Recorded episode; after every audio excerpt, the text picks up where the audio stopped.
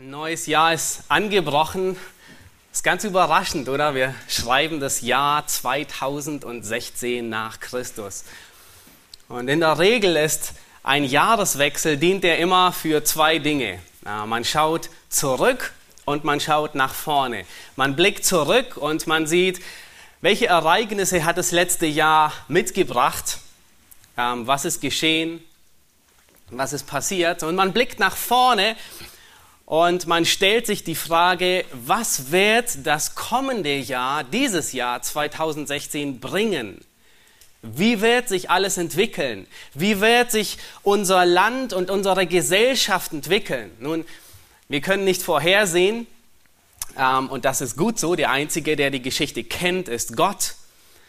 Ähm, aber dennoch, wenn man sich die Ereignisse des letzten Jahres ansieht, und angesichts dessen, was geschehen ist und die Veränderungen, die sich anbahnen für das kommende Jahr, könnte einem tatsächlich Angst und Bange werden denke, es ist nicht so schlimm wie die Jahreswende zwischen 1999 und 2000. Da dachte man, da rechnete man tatsächlich möglicherweise mit dem Untergang der Welt oder zumindest mit dem Untergang des äh, kompletten Informationssystems, des Internets, dass es zusammenstürzt. Ich denke, so schlimm ist es nicht, aber ähm, dennoch schlagen, sind die Schlagzeilen nicht Angst, äh, Angst einflößen. Sie sind nicht ohne Furcht. Angst und Terror machen sich breit. Wer hätte gedacht, dass der Krieg aus Syrien bei uns auf einmal an der Tür klopft?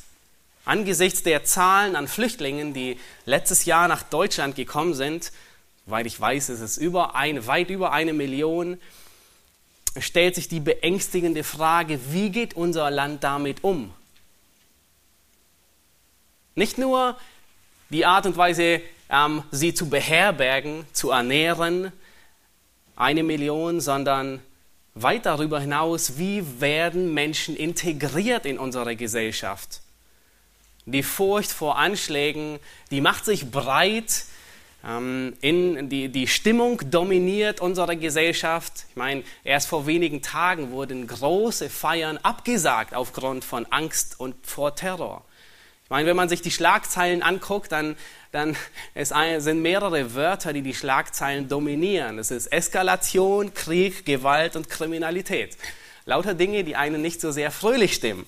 Nun, dessen nicht genug, wenn wir uns das moralische, wenn wir einen Blick auf das moralische Barometer unserer Gesellschaft tun, dann prognostiziert es keinen Sonnenschein für das Jahr 2016, sondern es kündigt eher dunkle Unwetterwarnungen an dunkle Wolken. Wer hätte gedacht, dass jahrhundertelange Werte, die jahrhundertelang erhalten geblieben sind, innerhalb weniger Jahre, sprich innerhalb unserer Generation, über Bord geworfen werden. Und dessen nicht genug. Die Sünde wird nicht nur im großen Stil angeprangert, sondern sie wird sogar ähm, gefördert und als gut dargestellt. Das ist das, was Paulus in Römer 1 sagt. Ähm, die Gottlosigkeit nimmt überhand ähm, und Gott gibt sie dahin, dass sie das Böse als gut darstellen. Man wird nicht nur mundtot gemacht, wenn man sich dagegen richtet, sondern sogar öffentlich angegangen. Was jahrhundertelang als Recht und Ordnung galt, als Tugend galt, wird, wir sind Zeugen davon, wird in unserer Generation in wenigen Jahren abgeschafft. Die Wertmaßstäbe werden regelrecht über Bord geworfen. Und die Familie, was das Herzstück unserer Gesellschaft ist, die Familie, was der Motor unserer Gesellschaft ist, wird abgeschafft. Ich meine, in unseren Tagen erleben wir eine Perversion der Sexualität, die Deutschland zumindest in den letzten Hunderten von Jahren nie gekannt hat. Das letzte Jahr hat deutlich gezeigt, dass unsere Gesellschaft, in der wir leben, eine zunehmend antichristliche Haltung einnimmt. Ich meine, Olaf Latzel ist schon längst in Vergessenheit geraten. Eine Predigt und was für Wellen sie schlägt. Moralisch und geistlich ist unser Land, das einst ein Reformationsland war, vor fast 500 Jahren, ist moralisch und geistlich, unser christliches Abendland ist zu einem dritte Weltland degeneriert. Und es bahnt sich eine Haltung an, dass, dass das Christentum nur so lange toleriert wird und geduldet wird, solange die Untaten und die Sünden und die Gottlosigkeit der Gesellschaft nicht angeprangert wird. Sobald man die Untaten und die Unmoral anprangert, wird das Christentum nicht mehr toleriert. Und die Frage nach, was ist Wahrheit, ist heute mindestens genauso brisant wie zur Zeiten Pilatus. Was ist Recht und Unrecht?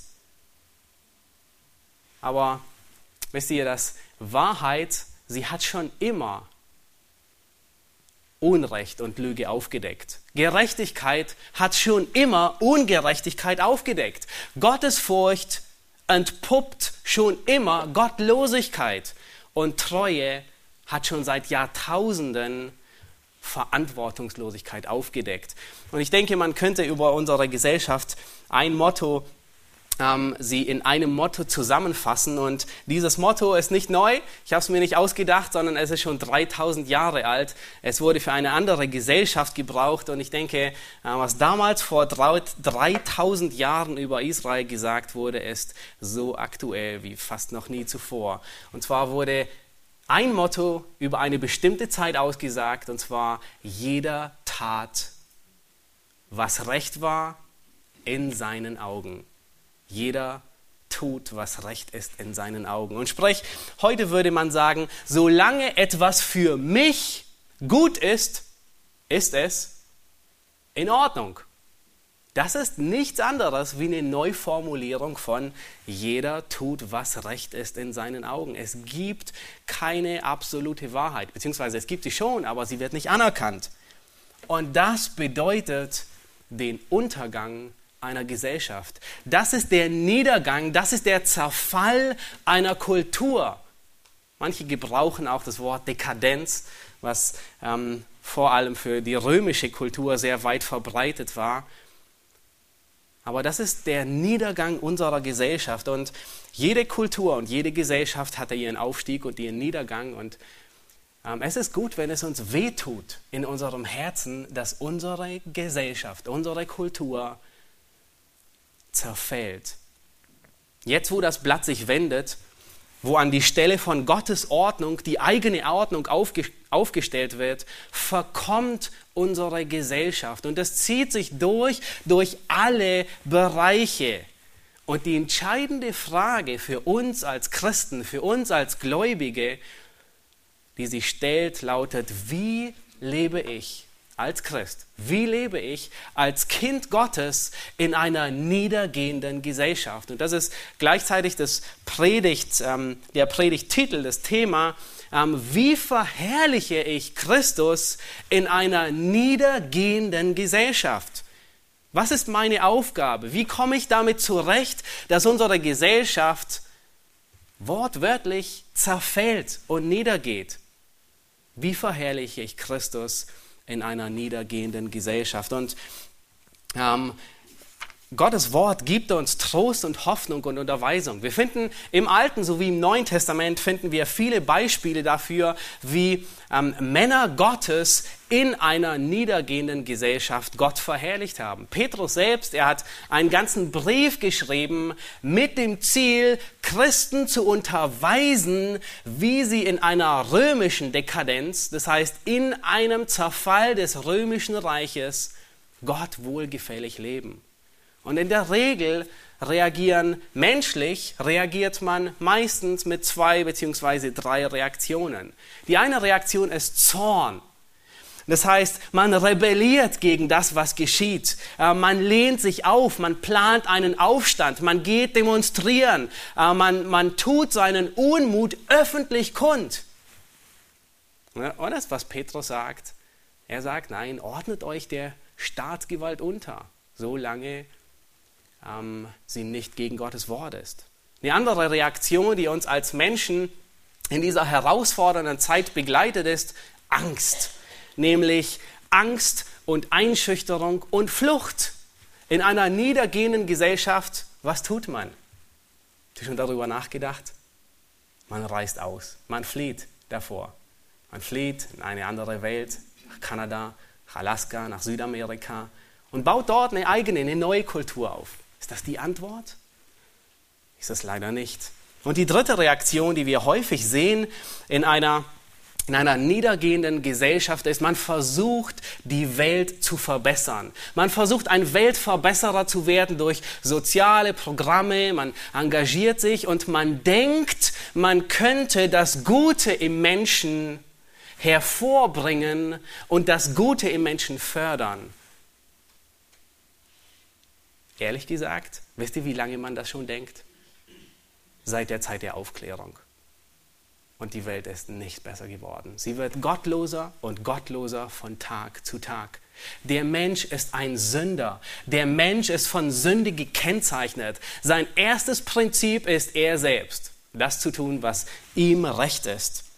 Nun lasst uns ähm, sehen, was Gottes Wort dazu sagt. Und ich möchte heute Morgen ein Beispiel aus der Zeit der Richter herausgreifen, nämlich das Buch Ruth. Und die meisten von euch, sie kennen das Buch Ruth sehr gut.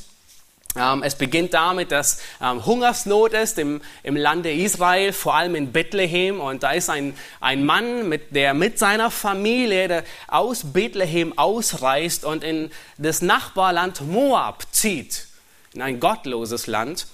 Und in dieser Fremde stirbt Elimelech, das war der Name dieses Mannes. Seine beiden Söhne, die heiraten in der Fremde moabitische Frauen und schlussendlich sterben sie auch. Und äh, Naomi ist die einzige, die übrig geblieben ist und sie hört, dass im Land Israel, dass Gott sein Volk wieder heimgesucht hat. Das heißt, Gott hat seinem Volk wieder Brot gegeben. Die Hungersnot ist vorbei und sie entscheidet sich zurückzugehen ins Land Israel. Ihre beiden Schwiegertöchter, ähm, die tugendhafte Ruth ähm, und die Orpa, sie entscheiden sich, mit ihr zu gehen Naomi sagt, wisst ihr, wenn ihr mit mir mitkommt, habt ihr keine Zukunft. Ich kann euch nichts geben, was euer Leben ähm, noch Freude bereitet. Geht wieder um. Und Orpa, sie geht wieder zurück zu ihrem Gott und zu ihrem Volk. Und Ruth, die einzige, die, die tugendhafte Frau, sie wird in, in, in diesem Buch als, als fleißig, als freundlich, als dienend dargestellt. Sie geht mit Naomi zurück, äh, beziehungsweise äh, ins Land Israel. Und dort lernt sie diesen wohlhabenden Mann mit Namen Boas kennen. Er ist sehr freundlich zu ihr und es stellt sich heraus, dass er der rechtmäßige Löser ist, der die Felder Naomis erwerben kann, zurückkaufen kann, Ruth damit zugleich auch ähm, erwerben kann, damit er den Namen des Verstorbenen wieder aufrichtet und er nicht ausgestorben bleibt. Und es ist in der Tat ein literarisches Meisterwerk. Manche, die sagen über das Buch Ruth, das, was Mona Lisa für die Malerei ist, das ist das Buch Ruth für die Literatur. Selbst Goethe, er hatte, Hoch, hatte Hochachtung vor diesem, vor, diesem, vor diesem Buch und schätzte es sehr.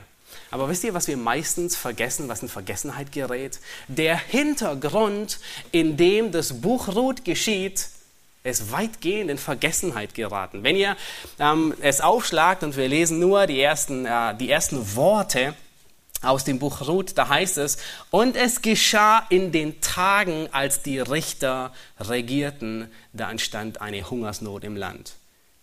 Gleich der Vers 1, er nennt uns den Hintergrund. Nämlich es war die Zeit, als die Richter regierten. Es war der dunkelste Hintergrund, einer der dunkelsten Hintergründe, den Israel je durchlebt hat.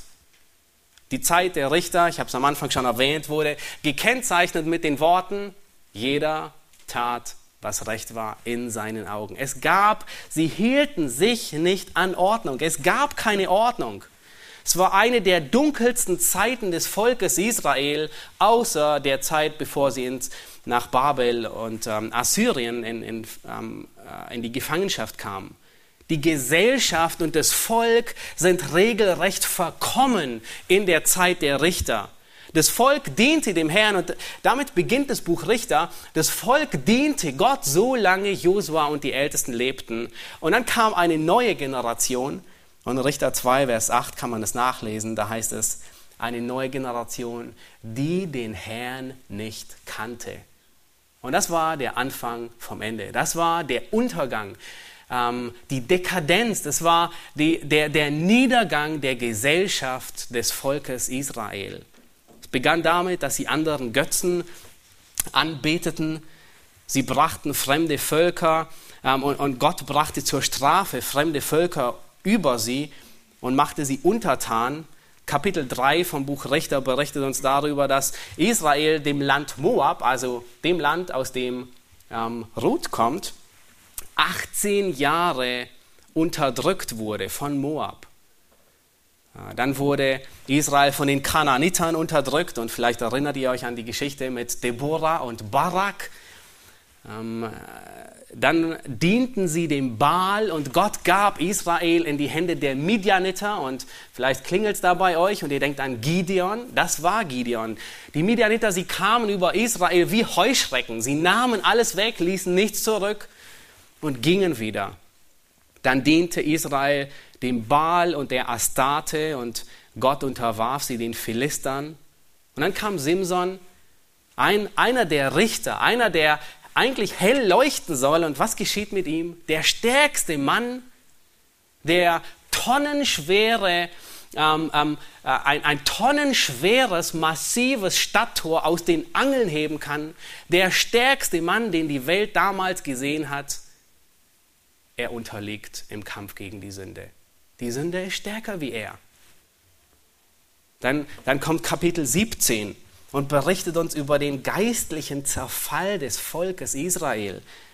Dort ist einer, der heißt Micha und er hält sich einen eigenen Priester und er gießt sich ein eigenes Götzenbild.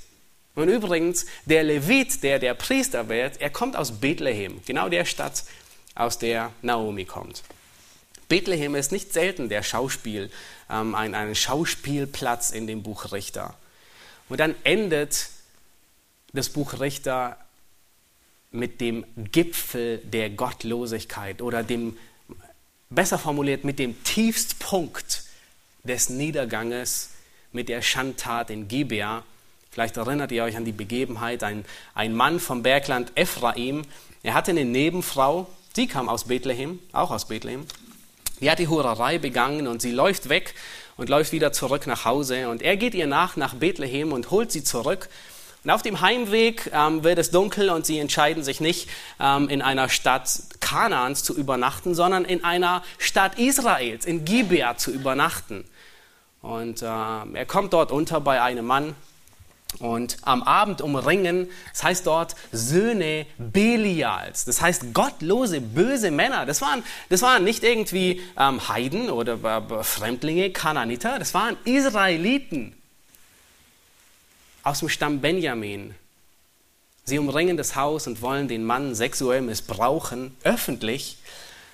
Und dieser Mann, um seine eigene Haut zu retten, er nimmt seine Nebenfrau und er bringt sie raus und, und schickt sie vor auf die Straße. Die Frau wird die ganze Nacht misshandelt und stirbt und der Mann, er reist nach Hause, er nimmt seine tote Frau mit, zerteilt sie in zwölf Stücke und schickt den zwölf Stämmen Israels eine Botschaft. Dann versammelt sich ganz Israel zum Kampf gegen Gibea. Und merkt ihr, die Dekadenz dieser Unmoral. Da ist niemand, der Recht und Ordnung aufrecht erhält, der die Bösen für ihre Boshaftigkeit bestraft und die Gerechten für ihre Gerechtigkeit belohnt. Und weil der Stamm Benjamin diese Männer nicht herausgibt, beginnt ein Krieg und beinahe der gesamte Stamm Benjamin wird ausgelöscht. Ganz Israel geht in der Zeit der Richter den Bach hinunter. Es war eine geistliche Dekadenz, war ein geistlicher Zerfall, ein geistlicher Niedergang. Sie entfernten sich in Lichtgeschwindigkeit von Gott. Sie entfernten sich von dem Gott, dem sie dienten. Es war nicht nur eine geistliche, sondern auch eine moralische Dekadenz, ein Zerfall. Jeder tut, was recht ist in seinen Augen. Auf heute übersetzt, Solange etwas für mich in Ordnung ist, solange etwas für mich gut ist, ist es recht und in Ordnung für mich. Und es war eine wirtschaftliche Dekadenz. Gott hat Jahr um Jahr hat er sie in die Sklaverei geschickt oder in die Herrschaft, sie unterdrückt von anderen Menschen. Aber Es gibt ein Aber. In dieser finsteren Zeit gab es Menschen, und weil sie gottesfürchtig waren, erstrahlten sie in ihrer finsteren Umgebung. Ihre Gottesfurcht ließ sie hell leuchten inmitten dieser Dunkelheit, in der sie lebten. Und in dieser Gesellschaft von Richter, in diesen Tagen, beginnt das Buch Ruth. Und wenn man das Buch Ruth liest, dann denkt man gar nicht an dieses dunkle, an diese dunkle Geschichte, sondern man sieht, das Buch Ruth ist wie eine Oase. Es wie, es, das Buch Ruth spendet Schatten für Menschen, die von der Hitze der Sonne geplagt werden. Das Buch Ruth ist wie ein warmes Zuhause, in dem sicherlich, ich bin überzeugt davon, jeder von uns gerne eingekehrt wäre. Wer wäre nicht gerne zu Hause gewesen bei Ruth und bei Boas? Und Ruth sticht so sehr heraus, dass sie sogar als die tugendhafte Frau schlechthin bezeichnet wird. Als Boas eines Tages mit Ruth spricht, da sagt er, denn jeder im Tor meines Volkes weiß, dass du eine tugendhafte Frau bist. Und das Wort ist dasselbe Wort, das später in Sprüche 31 verwendet wird, um die tugendhafte Frau darzustellen. Und wenn ihr euch an Sprüche 31 erinnert, da heißt es in Vers 23, unter anderem über die tugendhafte Frau. Und es gibt so viele Parallelen zwischen Ruth und der tugendhaften Frau. Da heißt es, ihr Mann ist wohl bekannt in den Toren, wenn er unter den Ältesten des Landes sitzt. Vers 28, ihre Söhne wachsen heran und preisen sie glücklich. Ihr Mann rühmt sie ebenfalls. Und das, genau das tat Boas über Ruth. Diese junge, diese gottesfürchtige und diese ähm, moabitische Frau, sie hinterließ solch prägenden Einfluss auf ihre Kinder und Kindeskinder, dass sehr wahrscheinlich Salomo dieses Lied über die tugendhafte Frau schrieb und als Vorbild nahm er seine Ur-Urgroßmutter Ruth. Nun lass uns lernen von ihr und von Boas. Lass uns lernen, was macht sie zu einem solchen Unterschied in der Gesellschaft, in der sie leben. Lass uns die ersten Verse lesen und uns den Hintergrund ansehen. Ruth Kapitel 1, die Verse 1 und 2. Und es geschah in den Tagen, als die Richter regierten, da entstand eine Hungersnot im Land. Damals zog ein Mann aus Bethlehem in Juda fort, um sich im Gebiet von Moab niederzulassen, samt seiner Frau und seinen beiden Söhnen. Und der Name dieses Mannes war Elimelech und der Name seiner Frau Naemi. Seine beiden Söhne aber hießen Machlon und Kilion. Sie waren Ephratiter aus Bethlehem in Juda und sie kamen in das Gebiet von Moab und lebten dort. Vers 1 berichtet uns über diese Hungersnot, die in Bethlehem stattfindet. Schwierig äh, im Buch ähm, Richter es einzuordnen, weil dort wird keine ausdrückliche Hungersnot erwähnt. Aber wenn man die Generation von David zurückzählt und zurückrechnet, dann lässt sich das Buch Ruth ungefähr in Richter 10 einordnen, zu der Zeit von dem Richter Jair.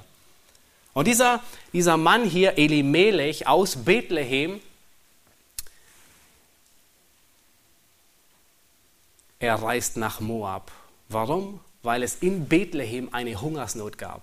Und hier ist, hier ist fast ein Wortspiel, findet hier statt, beziehungsweise eher eine, eine Ironie. Wörtlich heißt Bethlehem Haus des Brotes. Und in dem Haus des Brotes, da wo eigentlich Brot in Hülle und Fülle sein soll, da herrscht Ebbe, da ist Hungersnot, da ist nichts mehr. Es ist sehr wahrscheinlich anzunehmen, dass diese Hungersnot nicht einfach aus heiterem Himmel kam, sondern dass diese Hungersnot ein Zuchtmittel Gottes war für Israels Gottlosigkeit in dieser Zeit. Und immer wieder heißt es im Buch der Richter, die Kinder Israel taten, was böse war, und der Herr, und dann kommt die Reaktion Gottes, und er gibt sie in die Hand der Feinde, und er bringt Plagen, und sehr wahrscheinlich war diese Hungersnot, die Gott über Bethlehem brachte, die Reaktion von Israels Gottlosigkeit. Und Elimelech, er trifft hier eine Entscheidung, die noch mehr Leid bringt in sein Leben. er entscheidet sich für die Flucht ins Feindesland. Ähnlich wie Abraham es tat, als eine Hungersnot ihn plagt. Er geht nach Ägypten hinab. Ähnlich wie Isaac, sein Sohn, es tat, als eine Hungersnot kam. Da ging er zu den Philistern hinab. Und ich möchte, dass wir kurz innehalten und hier eine sehr wichtige Lektion lernen. Nämlich, wir finden hier einen gesellschaftlichen Niedergang in der Zeit der Richter und die Konsequenzen breiten sich aus und die Konsequenzen machen nicht Halt vor Gottesfürchtigen. Die Konsequenzen eines gesellschaftlichen Niedergangs, sie betreffen die Gottlosen wie die Gerechten, die in dieser Zeit leben, gleichermaßen. Elimelech, und es ist anzunehmen, weiß nicht, wie er, wie er stand, auf jeden Fall merken wir, dass Naomi gottesfürchtig war Sie wird in gleicher Weise betroffen von dieser Hungersnot, die eine Reaktion ist von dem gesellschaftlichen Niedergang. Und ich möchte, dass wir das wissen, aber es soll uns nicht beunruhigen. Ein gesellschaftlicher Niedergang, die Konsequenzen machen vor Gottesfürchtigen und vor Gottlosen nicht Halt. Wenn wir an Elia denken, ähm, es war gleiche Gottlosigkeit, die zur Zeit Elia herrschte, und er litt darunter. Er litt genauso unter der dreijährigen Hungersnot wie Ahab, dieser gottlose König. Wenn wir an, an Daniel denken, ähm, der Niedergang der Gesellschaft, in der er lebte, wozu führte er? Er führte dazu, dass das ganze Volk in die Sklaverei gebracht wurde. Und nicht alle waren so gottlos. Es gab einige, die waren wirklich gottesfürchtig. Daniel und seine drei Freunde. Aber sie hatten Anteil an den Konsequenzen. Lass uns es lernen dass, und uns bewusst werden, die Konsequenzen eines gesellschaftlichen Niedergangs machen nicht Halt vor Gottesfürchtigen. Das heißt, wenn unsere Gesellschaft den Bach hinuntergeht mit großen Schritten, dann werden die Konsequenzen uns sehr wohl treffen. Die Christen im ersten Jahrhundert litten genauso unter den Konsequenzen des Niedergangs Roms. Und dann heißt es, damals zog ein Mann aus Bethlehem in Juda fort, um sich im Gebiet von Moab niederzulassen. Er geht ausgerechnet in das Feindesland. Ähm, wenn ihr euch kurz ähm, äh, zurückerinnert, wer die Moabiter waren, ähm, sie gehen zurück auf Lot. Ah, Moab war der Sohn von der ältesten Tochter von Lot. Und auf dem Weg ins verheißene Land, da lagerten die Kinder Israels in der Ebene von Moab. Und die Moabiter, sie haben berechtigterweise Angst, weil sie wissen, wie stark ihr Gott ist. Und dann verbünden sich die Moabiter mit den Midianitern. Und was tun sie? Sie hegen einen grausamen Plan. Sie beauftragen Biliam und heuern ihn an, um Israel zu verfluchen. Nun, Biliam, er kommt und er versucht mehrmals, das Volk zu verfluchen und Gott wendet den Fluch in Segen. Aber schlussendlich gibt er einen boshaften Rat, der nicht schlimmer hätte sein können. Und er leitet Balak an, diesen Midianiter, Moabiter, dass er das Volk in Unzucht führt. Und schlussendlich treibt das Volk Israel Unzucht mit den Töchtern der Moabiter. Und sie luden eine große Strafe auf sich. Es war Baal Peor, wird es auch genannt im Alten Testament. Eine große Plage entstand und 24.000 Israeliten sterben. Das sind die Moabiter. Später im fünften Buch Mose 23, Vers 4, da verbietet Gott ausdrücklich, dass ewiglich kein Moabiter in die Gemeinde Israels kommen darf. Und ausdrücklich, ausgerechnet in dieses Land zieht Elimelech. Während der Zeit der Richter, ich hatte es vorhin schon erwähnt, ist ausgerechnet dieses Land Moab, das war wahrscheinlich erst in der unlängsten Vergangenheit von Elimelech, Moab hat sie 18 Jahre lang unterdrückt. Aber was auffällt, und wenn ihr das Buch Ruth lest, dann stellt ihr fest, dass immer wieder auffällt, dass Ruth als die Moabiterin bezeichnet wird. Der Schreiber, er legt Gewicht darauf, dass Ruth eigentlich eine Fremde ist, eigentlich eine, die nicht zum Volk Israel gehört und dennoch an den Gott Israels zum Glauben kommt. Nun, die Geschichte von Kapitel 1 kurz zusammengefasst ist, Elimelech, er stirbt dort in dem ähm, Land der Moabiter. Seine beiden Söhne heiraten ähm, die beiden moabitischen Frauen. Sie sterben auch. Naomi macht sich zurück auf den Weg in ihre Heimat. Und ihre Schwiegertöchter bringen ihre Treue zum Ausdruck, indem sie ihre Verpflichtung gegenüber der Familie, in die sie hineingeheiratet haben, ähm, Naomi begleiten, um für sie zu sorgen. Und dann geschieht etwas Bedeutsames. Lass uns die Verse 15 bis 17 lesen. Und hier ist der Unterschied, der, der das Buch Ruth so sehr hervorhebt aus der Zeit der Richter. Es ist, das Buch Ruth, es, es strahlt wie ein Diamant auf einem schwarzen Samttuch. Und dieses schwarze Samttuch und der Kontrast, der ist so stark, wie er größer nicht hätte sein können. Aber die Zeit vom Buch Ruth ist wirklich gottlos. Und dann kommt der Unterschied. Was unterscheidet Ruth und Boas und Naomi von allen anderen Menschen, die in dieser gottlosen Zeit der Richter leben? Lass uns Ruth ähm, lesen in Kapitel 1, die Verse 15 bis 17. Da heißt es, sie, Naomi, sie sprach, siehe, deine Schwägerin ist umgekehrt zu ihrem Volk und zu ihren Göttern. Kehre du auch um deiner Schwägerin nach. Aber Ruth antwortete, dringe nicht in mich, dass ich dich verlassen und mich von dir abwenden soll. Denn wo du hingehst, da will auch ich hingehen. Und wo du bleibst, da will auch ich bleiben. Dein Volk ist mein Volk und dein Gott ist mein Gott. Wo du stirbst, da sterbe auch ich. Und dort will ich begraben werden. Der Herr tue mir dies und das und noch mehr wenn nicht der Tod allein uns scheiden soll. Die große Wende beginnt mit der Umkehr und dem Glauben von Ruth an den Gott Israels. Habt ihr beobachtet, sie nimmt nicht an dem Moment, wo sie die moabitische Grenze über, über, ähm, überquert und ins Land Israel hineinkommt, sie nimmt ihre Götter nicht mit sondern sie nimmt den Gott Israels, den lebendigen Gott, nimmt sie an. Und es wird umso deutlicher in Vers 17, da schwört sie sogar bei dem Gott Israels. Schaut in eure Bibeln. Habt ihr, steht in eurer Bibel auch der Herr als Großbuchstabe?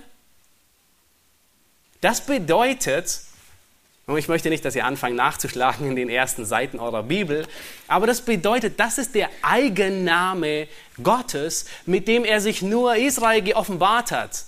Wird auch häufig Yahweh genannt.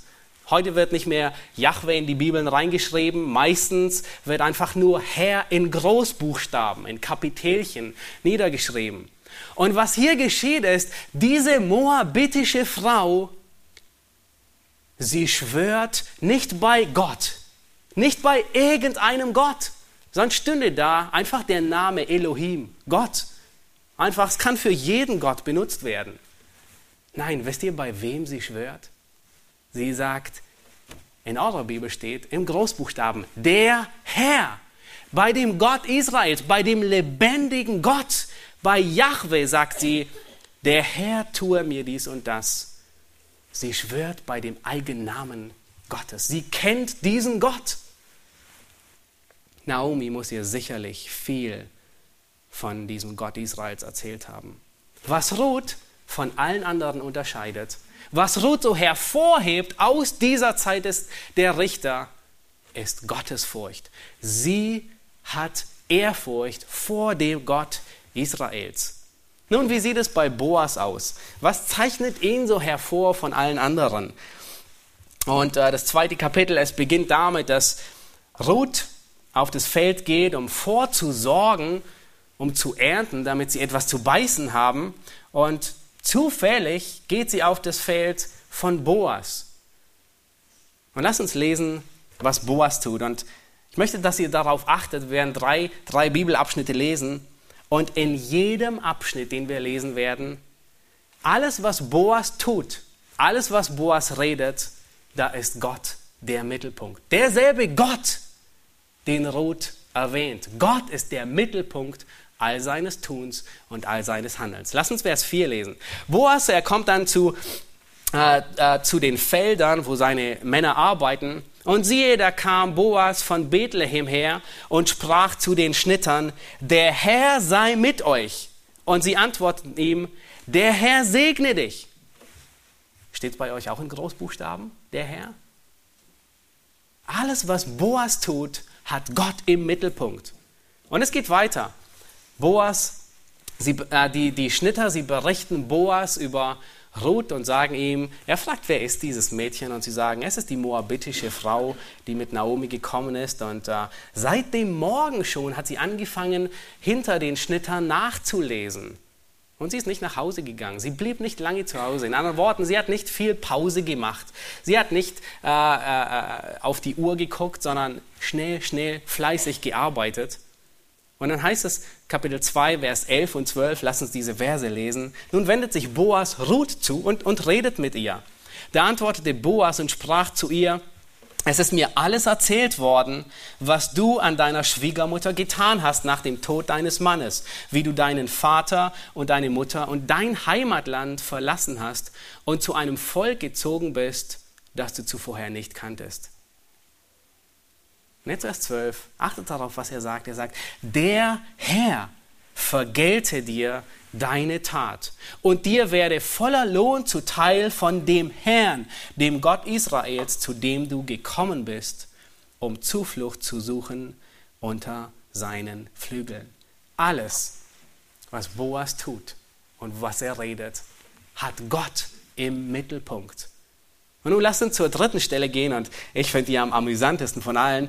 In Kapitel 3, nun ähm, stellt sich raus, dass Boas der Löser ist und Naomi sagt zu Ruth, ich will dir Ruhe verschaffen. Das heißt in anderen Worten, ich will, dass du aussorgst mit, ich will einen Mann für dich verschaffen. Und dann gibt sie Ruth den, den Ratschlag und sagt, Boas, der ist heute ähm, auf der Tenne, auf seiner Tenne. Und äh, achte darauf, wo er sich, ja, wenn er abends, wenn er gut isst und Wein trinkt, dann legt er sich schlafen. Achte darauf, wo er sich hinlegt und gehe hin, deck seinen Mantel auf und lege dich neben ihn.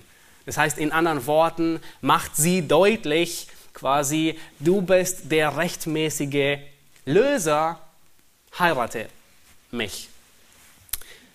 Und nun, lass uns lesen, was in Vers 8 geschieht. Ihr müsst euch vorstellen, Boas er schläft. Er hat gut gegessen, er hat gut getrunken und nun ist er im Tiefschlaf. Es ist Mitternacht. Als es nun Mitternacht war, da schrak der Mann auf und beugte sich vor und siehe, da lag eine Frau zu seinen Füßen. Da sprach er, wer, wer bist du? Sie aber antwortete, ich bin Ruth, deine Magd. So breite deine Flügel über deine Magd, denn du bist ja der Löser. Vers 10, Antwortet, was er, achtet darauf, was er sagt. Er aber sprach, gesegnet seist du vom Herrn, meine Tochter. Du hast jetzt noch edler gehandelt als zuvor, dass du nicht den jungen Mann, nicht den jungen Männern nachgelaufen bist, weder den Armen noch den Reichen. Kennt ihr die Redewendung, etwas lernen, dass man es im Schlaf auswendig kann? Oder häufig wurde zu mir gesagt in der Schule, dass man so lange etwas paukt, wenn man nachts um vier geweckt wird, dass man es weiß. Und genau das ist, was mit Boas geschieht. Seine Gottesfurcht, die ist ihm in Fleisch und Blut übergegangen. Mitten in der Nacht wird er geweckt, unsanft geweckt. Er hat gut gegessen, gut getrunken, mitten im Tiefschlaf. Und wisst ihr, was er sagt? Was er im Kopf hat, Gott ist der Mittelpunkt seines Handelns. Und er sagt, gesegnet sei, seist du vom Herrn, meine Tochter. Gott ist in allem, was Boas sagt und in allem, was Boas tut, ist Gott der Mittelpunkt. Das ist die treibende Kraft. Gottesfurcht. Gottesfurcht ist die treibende Kraft in allem, was er tut. Und wisst ihr, was Boas und Naomi und Ruth so besonders macht. Im Gegensatz zu diesem schwarzen Hintergrund der Zeit der Richter, dieser Gottlosigkeit, es war Gottesfurcht. Bei Naomi genau dasselbe. Wir haben jetzt nicht Zeit, alles durchzugehen, aber in Kapitel 2, Vers 20, da sprach Naemi zu ihrer Schwiegertochter, als sie hörte, bei wem sie auf dem, auf dem Feld war, gesegnet sei er von dem Herrn, der seine Gnade den Lebenden und den Toten nicht entzogen hat. Alles, was sie tut und sagt, ist Gott der Mittelpunkt. Und diese Eigenschaft, wisst ihr, wie man sie nennt? Die nennt man Gottes Furcht. Nun, ich bin überzeugt, ähm, diejenigen, die die Bibel kennen unter uns, die, die sind wahrscheinlich auf halbem Weg zu dem bekanntesten Vers der Bibel, der über Gottes Furcht spricht. Und das ist Sprüche 9, Vers 10 und ihr könnt ihn gerne aufschlagen. Und es ist tatsächlich einer der, der wichtigsten Verse, der uns viel lehrt. Sprüche 9, Vers 10, da heißt es, die Furcht des Herrn ist der Anfang der Weisheit und die Erkenntnis des Heiligen, also die Erkenntnis Gottes, ist Einsicht. Es ist richtig, Furcht hat etwas mit Erkenntnis zu tun. Du kannst Gott nicht fürchten, wenn du Gott nicht kennst. Es ist gut und notwendig, Gott besser kennenzulernen, um ihn besser zu fürchten. Nun, vor einigen Jahren, da äh, machten Esther und ich, wir machten Bekanntschaft mit der amerikanischen Polizei. Wir wurden im, im Verkehr aufgehalten und ähm, diejenigen, die äh, wahrscheinlich kennen die wenigsten von euch oder haben Bekanntschaft gemacht mit der amerikanischen Polizei, aber es ist tatsächlich gut und hilfreich, sie zu kennen. Für uns war es gut und hilfreich. Ich meine, man, man lernt so einiges, aber äh, letzten Endes war es Gottes äh, äh, Gnade, weil wenige Tage vorher unterhielten wir uns mit, mit den Gasteltern, bei denen wir wohnten, über die Polizei und die Art und Weise, wie sie jemanden aufhält. Und sie sagten uns, also es ist gut, wenn die Polizei, äh, wenn die Polizei einen aufhält, ähm, sofort anzuhalten, keine ruckartigen Bewegungen zu machen, ähm, die Hände nicht, möglichst nicht ins Handschuhfach greifen, weil sie, sie schießen schneller, wie sie fragen. Die Hände schön aufs Lenkrad und im Auto bleiben, nichts tun, bis sie kommen und nur das Fenster runterkurbeln. Und es kam tatsächlich so, wir wurden angehalten, sie kontrollierten uns und es war gut, sie zu kennen. In dem Moment schlug unser Herz äh, quasi äh, jenseits von Gut und Böse. Und ich war schon instinktiv dabei, die Tür zu öffnen und sagte erst, nein, bleib stehen. Wir machten das Fenster runter, die Hände schön brav aufs Lenkrad. Und es war gut zu uns, für uns. Wisst ihr warum? Weil wir sie kannten. Und wir kannten sie jetzt nicht persönlich, aber wir wussten, was wir zu tun haben.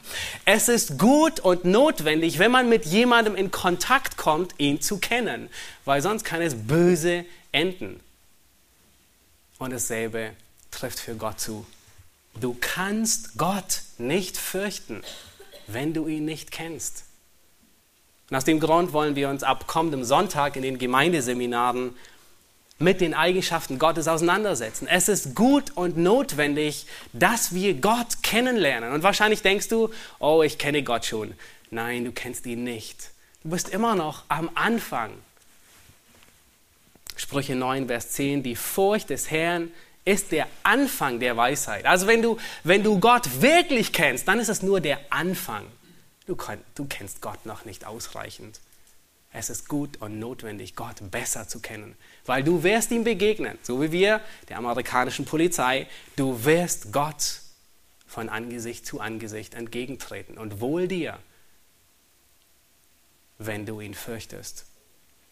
Vielleicht denken andere an Prediger 12, Vers 13, wenn wir an Gottesfurcht denken, wo das Fazit von all dem, was Salomo in Prediger lehrt, ist, lasst uns die Summe aller Lehren hören. Und er sagt, fürchte Gott und halte seine Gebote. Das macht den ganzen Menschen aus. Die entscheidende Frage, die Frage für, für Ruth und Naomi, was machte sie so besonders, in diesem dunklen Hintergrund ihrer gottlosen Gesellschaft, in dieser Dekadenz, in dem Zerfall. Es war die Gottesfurcht, die sie hervorhebt. Und das ist das, was dich und mich auszeichnet in einer niedergehenden Gesellschaft. Was wir brauchen, was wir leben, ist Gottesfurcht. Nun, was ist Gottesfurcht? Und wenn man darüber nachdenkt, dann gibt es so viel zu sagen. Ed Welch, einige von euch kennen das Buch, er definiert Gottesfurcht als, und er sagt, es ist die ehrfürchtige Unterwerfung, die zum Gehorsam führt. Und er hat recht, weil Gottesfurcht führt zum Gehorsam, führt dazu, dass man Gott gehorsam ist. Nun, ich möchte euch ähm, bitten, zwei Verse mit mir aufzuschlagen. Und das sind die, ähm, ich habe sie genannt, die Leitplanken der Gottesfurcht. Äh, auf unserem Weg ähm, begrenzen uns zwei Leitplanken, die eine rechts und die andere links. Und das sind die Leitplanken der Gottesfurcht. Hebräer 10, Vers 6, Hebräer 10, Vers 6 und dann 1. Petrus 1, Vers 17.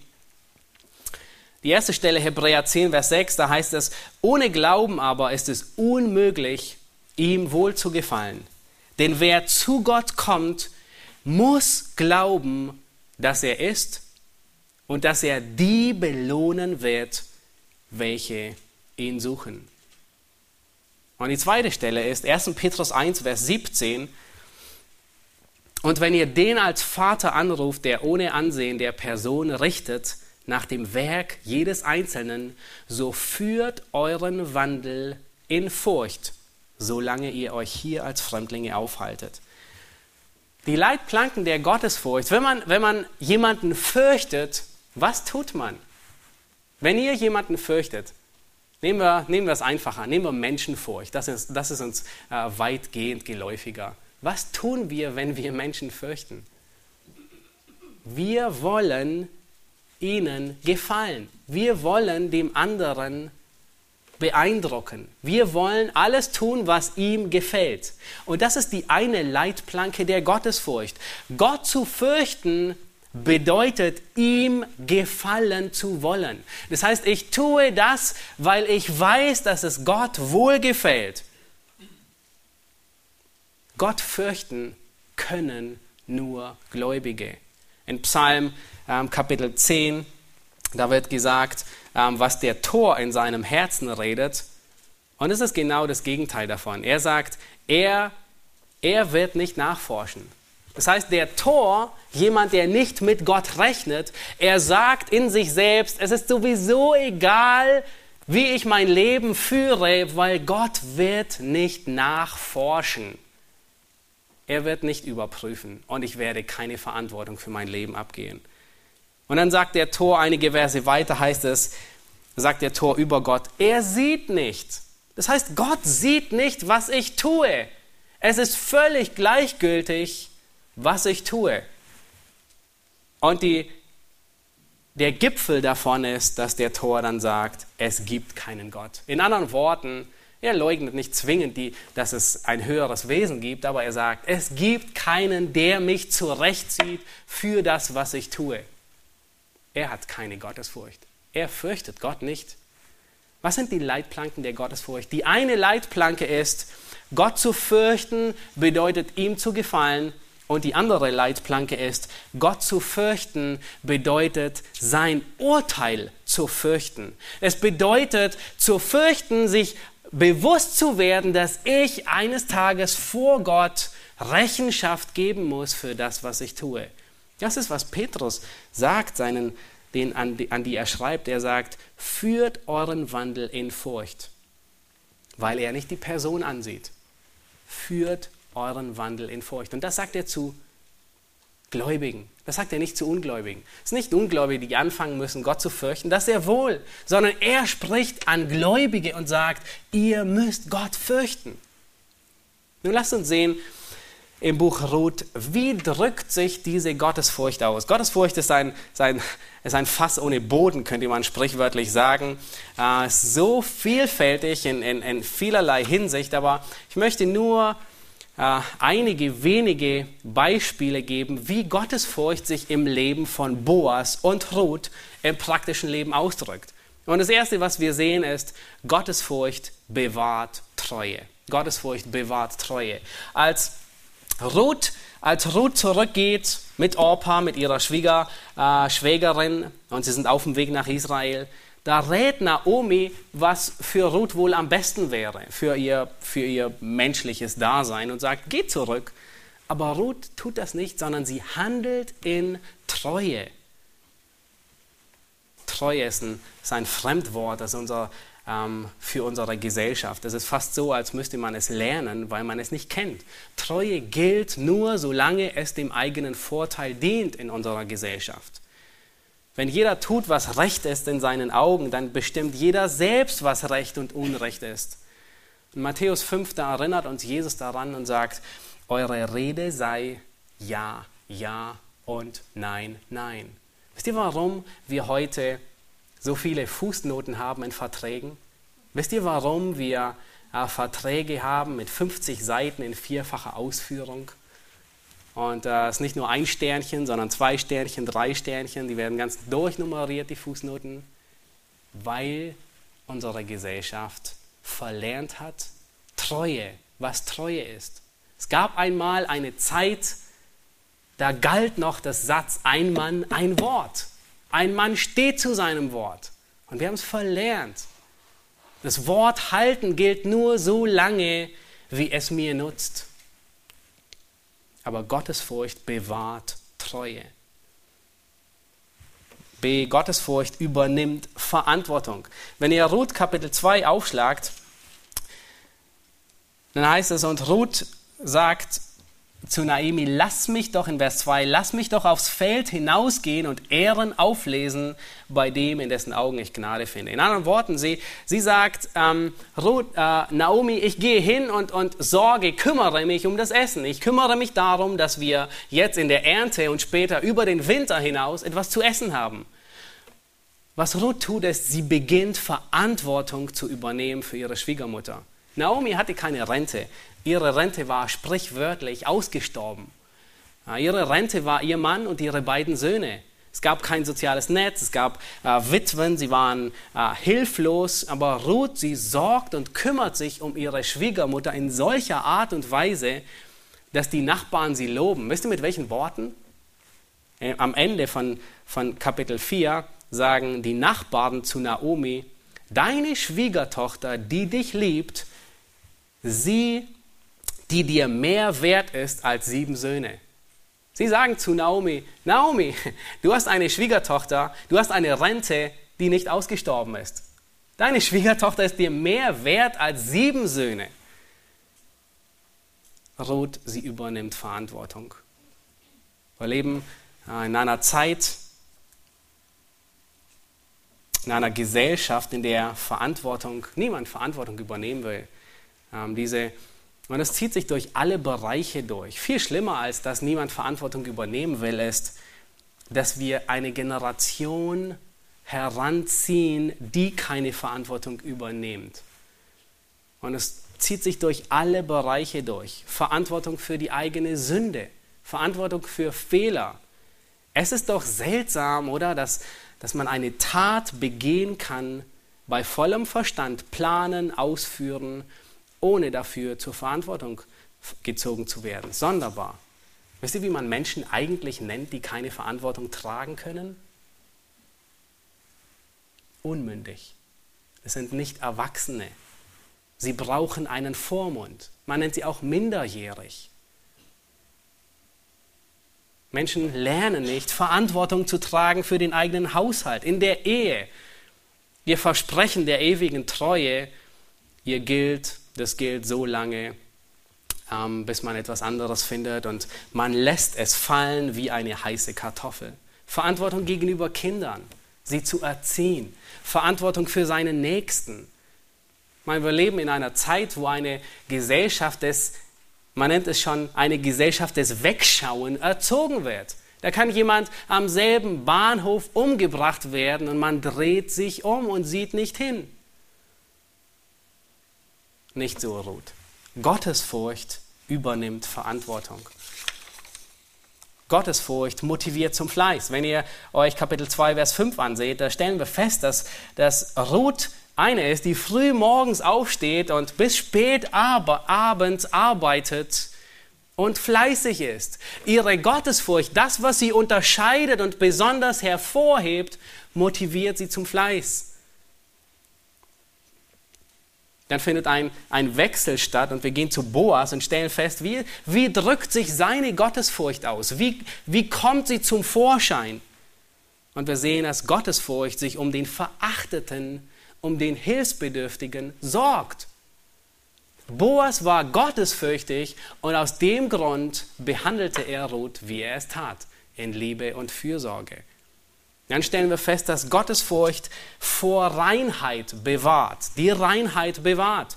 Ähm, Ruth, sie ging nicht einfach hin und holte sich den nächstbesten Mann. Wir hatten vorhin gelesen, Kapitel 3, Vers 10, äh, wo, wo äh, Boas um Mitternacht aufwacht und äh, seine Gedanken sammelt und er sagt, gesegnet seist du von dem Herrn, du hast jetzt noch edler gehandelt, dass du nicht irgendeinem jungen Mann nachgelaufen bist. Und für ihn trifft dasselbe zu. In seiner Gottesfurcht bewahrt er Reinheit. Und er sagt, ähm, am Morgen steh wieder auf und, und geh deines Wegs. Er ist erpicht darauf, Reinheit zu bewahren. Und dann möchte ich eure Augen noch auf etwas Besonderes ähm, lenken. Den Vers haben wir schon gelesen. Kapitel 2, Vers 2. Lass uns Ruth Kapitel 2, Vers 2 aufschlagen. Nämlich Gottesfurcht bleibt für andere nicht ungesehen.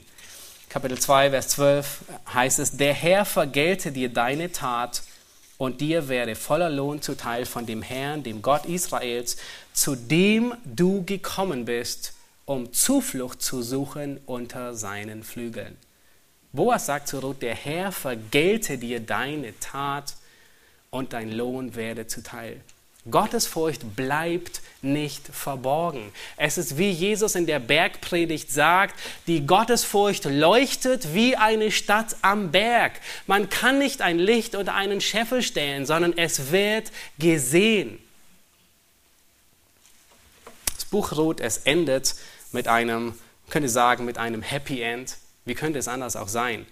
Ne, immer wenn Geschichte von gottesfürchtigen Menschen niedergeschrieben wird, endet sie gut.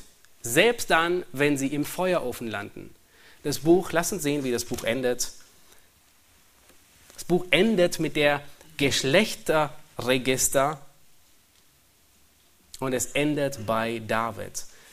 Ruth, sie bekommt, sie heiraten, sie heiratet Boas, sie bekommt einen Sohn und äh, die Nachbarn nennen ihn Obed.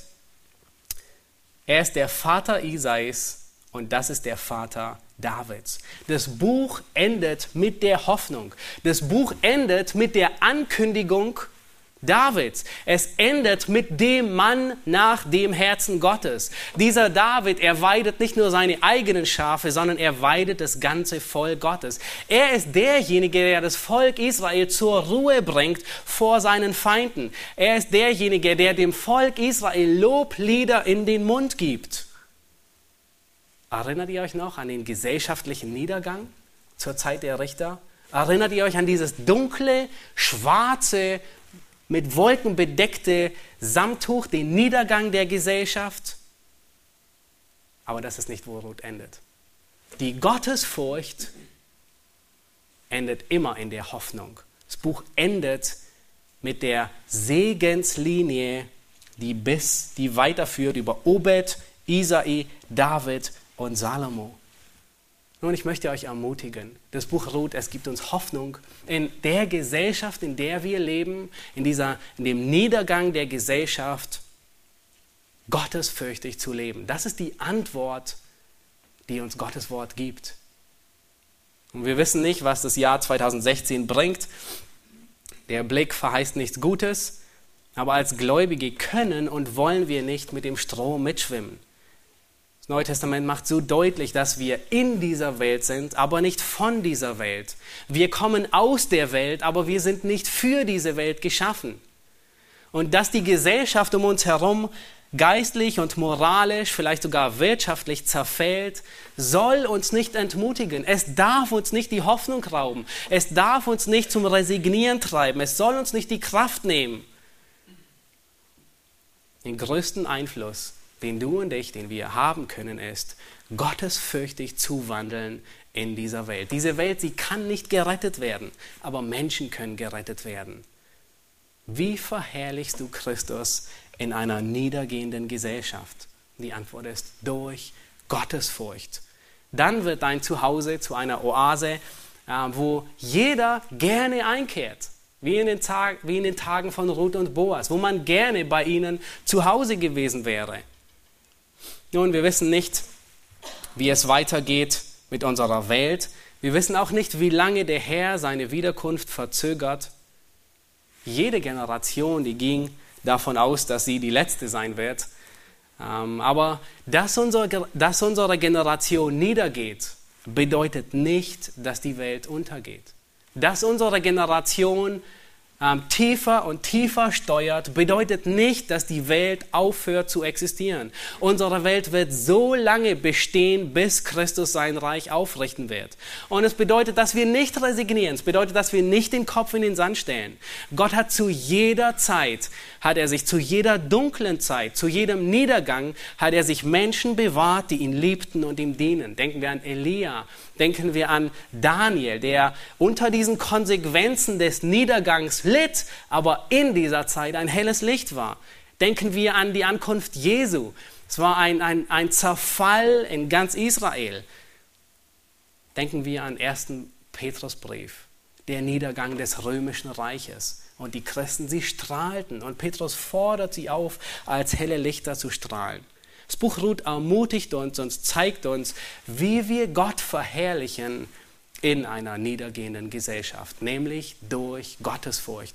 Ich möchte zum Schluss 2. Petrus 3, Vers 11 lesen, wo Paulus uns ermahnt und sagt, da nun dies alles aufgelöst wird, wie sehr solltet ihr euch auszeichnen durch heiligen Wandel und Gottesfurcht. Amen. Lass uns aufstehen und ich möchte zum Schluss beten.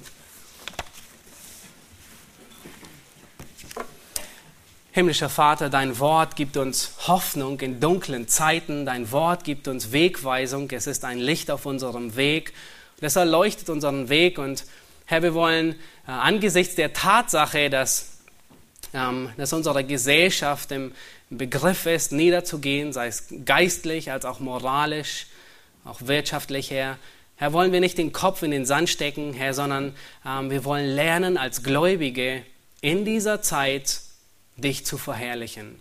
Hilf uns angesichts der Tatsache, Herr, sondern dass äh, unsere Gesellschaft im Zerfall ist, nicht mutig zu werden, sondern wie Petrus es sagt, dass wir uns auszeichnen als Heilige, die durch Gottesfurcht gekennzeichnet werden.